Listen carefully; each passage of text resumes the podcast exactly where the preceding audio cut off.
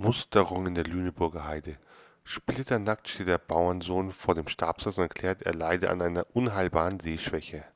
Der Arzt ballt die Hand zu einer Faust und fragt, was sehen Sie? Nichts, antwortet der Bauernsohn.